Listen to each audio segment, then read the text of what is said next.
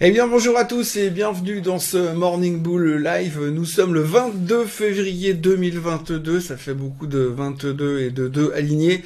Euh, bon, on va pas y aller par quatre chemins aujourd'hui. Euh, hier, on s'est fait littéralement démonter en Europe. Euh, la raison, elle est simple, c'est la guerre en Ukraine. Et puis, de l'autre côté, aux États-Unis, eh bien, ça n'a pas baissé, c'est la bonne nouvelle, puisque oui, ils étaient fermés, ça simplifie un tout petit peu les choses. Par contre, ils risquent bien de se rattraper aujourd'hui, puisque les futurs sont déjà largement en baisse euh, pour l'instant, suite aux déclarations de la nuit de Vladimir Poutine, qui a donc décidé d'entrer en Ukraine pour protéger les séparatistes ukrainiens.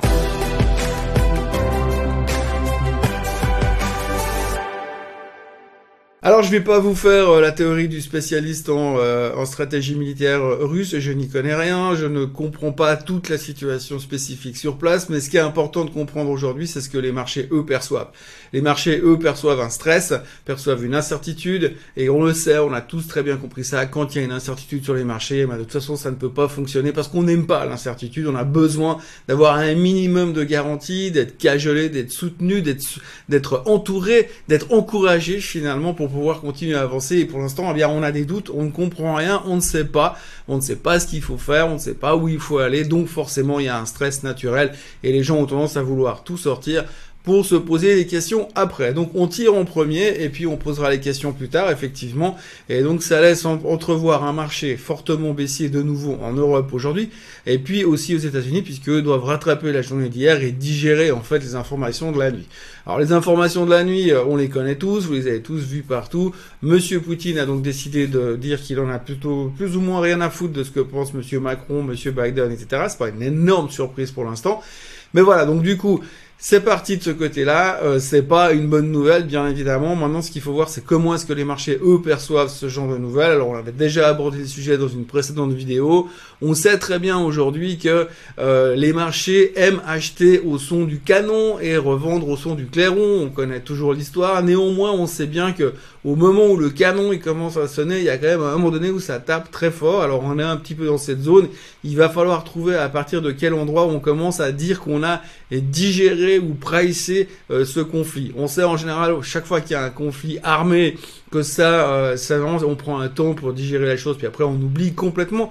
Nous, sur les marchés financiers, bien sûr, il y a ce côté très euh, euh déshumanisé où finalement, eh bien, il y a une guerre qui débarque quelque part, on intègre la chose et après on passe au chapitre suivant. Ça, c'est malheureusement la psychologie de marché qui fait qu'il n'y a pas vraiment ce côté humain et, et surtout ce que ça va coûter au niveau humain derrière qui nous préoccupe. Mais néanmoins, nous, ce qu'on essaie de digérer à ce moment-là, c'est cette baisse, cette réaction et qu'est-ce qu'on fait maintenant.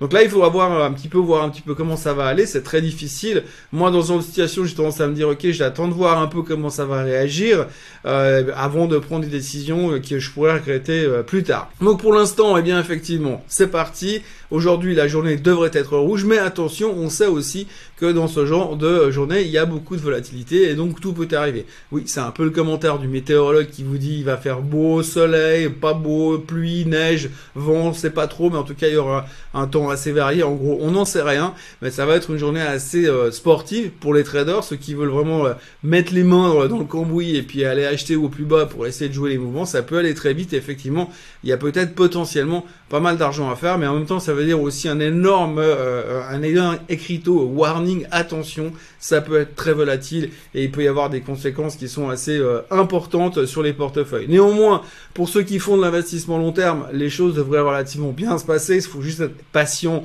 et attendre que l'orage passe. Et puis surtout, il faut surtout espérer que ça va pas complètement euh, dégénérer en une guerre totale. Pour l'instant, ce que l'OTAN est en train de nous montrer, c'est qu'ils vont sanctionner euh, le gouvernement russe, la Russie, euh, les individuels russes. Donc il y aura forcément des conséquences au niveau des individus, mais pas forcément directement militaires. Et c'est le plus important parce qu'on voudrait pas que le conflit devienne un conflit européen, pire. On va pas parler de ça, mais en tout cas, de ce côté-là, c'est vraiment de voir à quel moment et comment ce conflit sera contenu. Après, le fait que Macron fasse la gueule à Poutine, je pense qu'on va tous s'en remettre d'un moment ou un autre. Mais pour l'instant, c'est vraiment de voir un petit peu comment tout cela va évoluer. Et je crois qu'aujourd'hui, euh, en ce début euh, de conflit, il vaut mieux observer avant de vouloir faire euh, tout et n'importe quoi. Il va y avoir bien évidemment des conséquences assez importantes sur le gaz et sur le pétrole. On l'a vu d'ailleurs cette nuit, le pétrole a repris quasiment quasiment 8%, on est à 93,5 des poussières sur le baril. Euh, on a aussi euh, vu que le gaz a explosé, plus 8% sur le gaz naturel.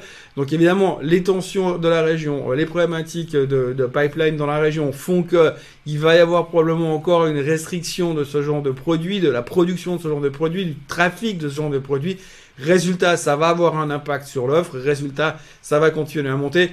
Il semblerait que effectivement euh, le baril pourrait largement monter à 100 dollars. On a une résistance dans la zone de 94,50 95 sur le WTI, si ça continue à tirer derrière à cause de euh, cette de ce nouveau conflit, eh bien il y a des fortes chances que le breakout fasse que euh, le pétrole va monter en direction des 100 dollars assez rapidement. Euh, ça va aussi entraîner d'autres interrogations qui n'ont rien à voir avec le conflit russe pour l'instant. Ça aura surtout à voir avec le fait que 100 dollars sur le baril, c'est énorme et c'est énorme au niveau inflation, forcément. Donc on risque de se stresser encore un tout petit peu plus à côté de ça. Faut pas oublier que dans cette thématique inflationniste dans laquelle nous sommes aujourd'hui, c'est pas parce qu'il y a un conflit entre la Russie et l'Ukraine que la Fed va arrêter de faire quoi que ce soit. Ils vont forcément intégrer ça dans leurs informations, ils vont forcément se positionner par rapport à ça, mais la plus euh, grosse probabilité, c'est probabilité, c'est qu'ils vont quand même faire leur boulot de ralentir cette inflation. Donc Quid de ralentir l'inflation? Quid d'avoir un baril à 100 dollars? Et quelles en seront les conséquences sur le psyché de la Fed? Ça, on le verra dans les prochains temps, mais je peux vous garantir qu'on va passer cette frontière mythique des 100 dollars sur le baril. Euh, j'imagine largement qu'on va beaucoup en reparler et que le marché aura aussi d'autres stress à gérer par rapport à ça. Mais ça, c'est peut-être encore de la musique d'avenir par rapport à ce qu'on vit aujourd'hui. Donc aujourd'hui, dans ce genre d'environnement ultra militarisé et ultra psychologique, on a peu d'informations euh, sur le reste des sociétés. Les gens euh, s'en moquent un tout petit peu. Ce qu'il faut regarder quand même un tout petit peu maintenant tout de suite, c'est l'aspect technique. Quand on regarde les, euh, indices européens, si vous regardez le DAX, le DAX s'est fait littéralement démonter hier soir. vraiment, on a clôturé pire que ça. C'est assez difficile. On a cassé les supports sur lesquels on était depuis un bon moment psychologiquement les supports des 15 000. Ce matin, on devrait encore aller plus bas. Tout est dans le rouge dans tous les coins. Donc forcément, il y a encore de la crainte à avoir là-dessus sur le DAX. C'est pas beau du tout. La France, le CAC 40, ça va un tout petit peu mieux, mais je dis un tout petit peu mieux, on sait pas combien de temps ça va durer. La bonne nouvelle, c'est que hier, le CAC s'est arrêté pile poil sur la moyenne mobile des 200 jours, ce qui est relativement encourageant. Mais vu ce qui s'est passé cette nuit, on peut s'attendre au fait qu'il aille en dessous et ça, ce sera une moins bonne nouvelle. Même chose sur le SMI. Le SMI, les choses pourraient peut-être se calmer parce que les gens aiment bien revenir sur la Suisse quand il y a des conflits armés. Mais pour l'instant, techniquement, on a cassé cette tendance haussière qu'on voulait vraiment pas casser sur la Suisse, qu'on voulait casser nulle part d'ailleurs sur l'Europe. Et là, franchement, on est en train de rentrer dans des configurations qui sont très, très, très délicates. Euh, pas forcément au niveau du conflit armé, mais surtout au fait que, eh bien, on rentre dans des zones techniques et des tendances qui ne sont plus des trends dossiers. Euh, on est en train de rentrer dans des phases qui sont plus que des phases de correction. Le Nasdaq est en train d'avoir une tronche absolument abominable. Je me réjouis pas de voir comment il va clôturer ce soir. Mais s'il venait à clôturer, souvenez-vous des niveaux des 13 725 sur le Nasdaq. Si on vient là en dessous, je sais pas comment ça va se terminer. Mais techniquement, pour l'instant, je l'ai déjà dit hier, je crois, mais on s'approche gentiment d'une moyenne d'une dead cross sur le Nasdaq, donc un signal de tendance baissière, d'inversion de tendance. Alors effectivement, ce n'est qu'un signal de moyenne mobile. On sait ce que ça vaut, ça marche pas à tous les coups. Et puis les gens sont pas toujours euh, très, euh, c'est pas des mouvements qui sont très suivis, mais globalement, on est dans une situation qui n'est pas plaisante de l'aspect technique, ni sur le S&P, ni sur le Nasdaq, ni sur le SOX, ni sur les indices européens. Donc cette crise naissante en, Russie et en Ukraine, enfin en Ukraine surtout, euh, pourrait entraîner quand même des corrections assez spectaculaires qui pourraient durer dans le temps. Après, même si on a des corrections qui durent dans le temps, ça ne veut pas non plus dire que le marché va s'arrêter et que c'est terminé, qu'il faut rien faire. On sait qu'on a cette capacité de résilience dans ce genre de situation qui font qu'à un moment donné, ça se reconstruit. Donc, on va se raccrocher pour l'instant au fait que bien il faut acheter au son du canon et vendre au son du clairon. Faut déjà trouver le bon moment pour acheter au son du canon parce que pour l'instant ça fait que baisser. Maintenant on verra à quel moment le marché va dire ok c'est bon on a pressé. Je crois que le plus gros stress qu'on a encore aujourd'hui sur euh, ce conflit armé spécifique c'est que tous les conflits armés qu'on a vécu jusqu'à maintenant c'était loin de chez nous, c'était loin de chez nous en Europe, c'était loin des États-Unis comme d'habitude de toute manière. Mais en tout cas chez nous on était loin en Europe. Quand ça démarre en Irak on a toujours un peu de peine à trouver où se trouve l'Irak sur la carte, donc d'ici là, on est relativement serein. Mais là, c'est proche de chez nous. C'est quand même un tout petit peu trop proche de chez nous. Même si Monsieur Vladimir Poutine n'a absolument pas mentionné ses intentions d'aller reprendre l'Allemagne de l'Est et la Pologne, mais en tous les cas, pour l'instant, c'est quelque chose qu'on n'aime pas trop voir. Donc je pense que ce qu'il faudra voir, c'est un peu comment ça se stabilise et à quel moment euh, euh, Poutine a l'air de montrer ses intentions militaires claires et nettes et euh, que les choses vont se calmer. Donc c'est vraiment une période assez compliquée. Euh, je l'ai déjà dit hier, il y a peu de chiffres économiques, euh, il y a peu de données, il y a plus, quasiment plus de publications trimestrielles. On est vraiment axé uniquement sur euh, l'aspect géopolitique. Et souvenez-vous, il y a 18 mois en arrière, comment ça se passait quand Trump était en train de se friter sur les taxes douanières avec les Chinois. c'était pas le même type de conflit, mais en tout cas, c'était que de la géopolitique on avait complètement oublié l'aspect économique, l'aspect macro, l'aspect micro. Donc là, on est vraiment dans un truc, il n'y a plus que ça qui compte. On ne va parler que de ça aujourd'hui. C'est pour ça que je fais que ça d'ailleurs.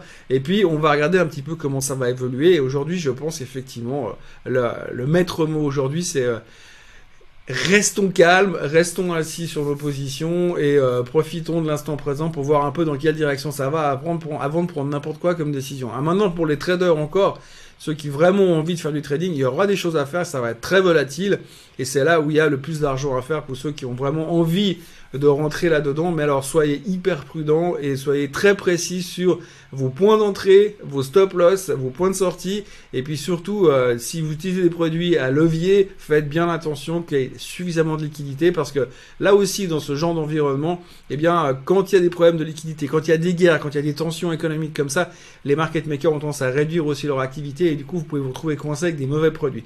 Donc soyez quand même super prudents. C'est une journée qui va être très spectaculaire très intéressante aussi, euh, donc il faudra faire très très attention.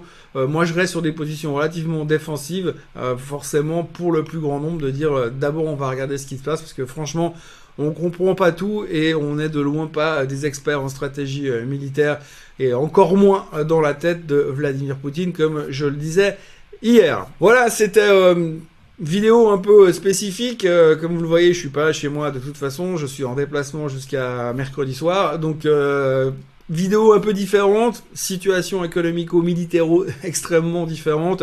Donc euh, prudence aujourd'hui, n'oubliez pas de vous abonner à la chaîne Suisse Côte Suisse. Et puis j'espère, sincèrement, j'espère qu'on pourra bientôt reparler de marché financier, d'investissement spécifique dans des secteurs et des choses un peu plus intéressantes que de parler euh, de géopolitique euh, qu'on ne maîtrise absolument pas avec des, des gens très très haut placés qui veulent faire valoriser leurs égaux.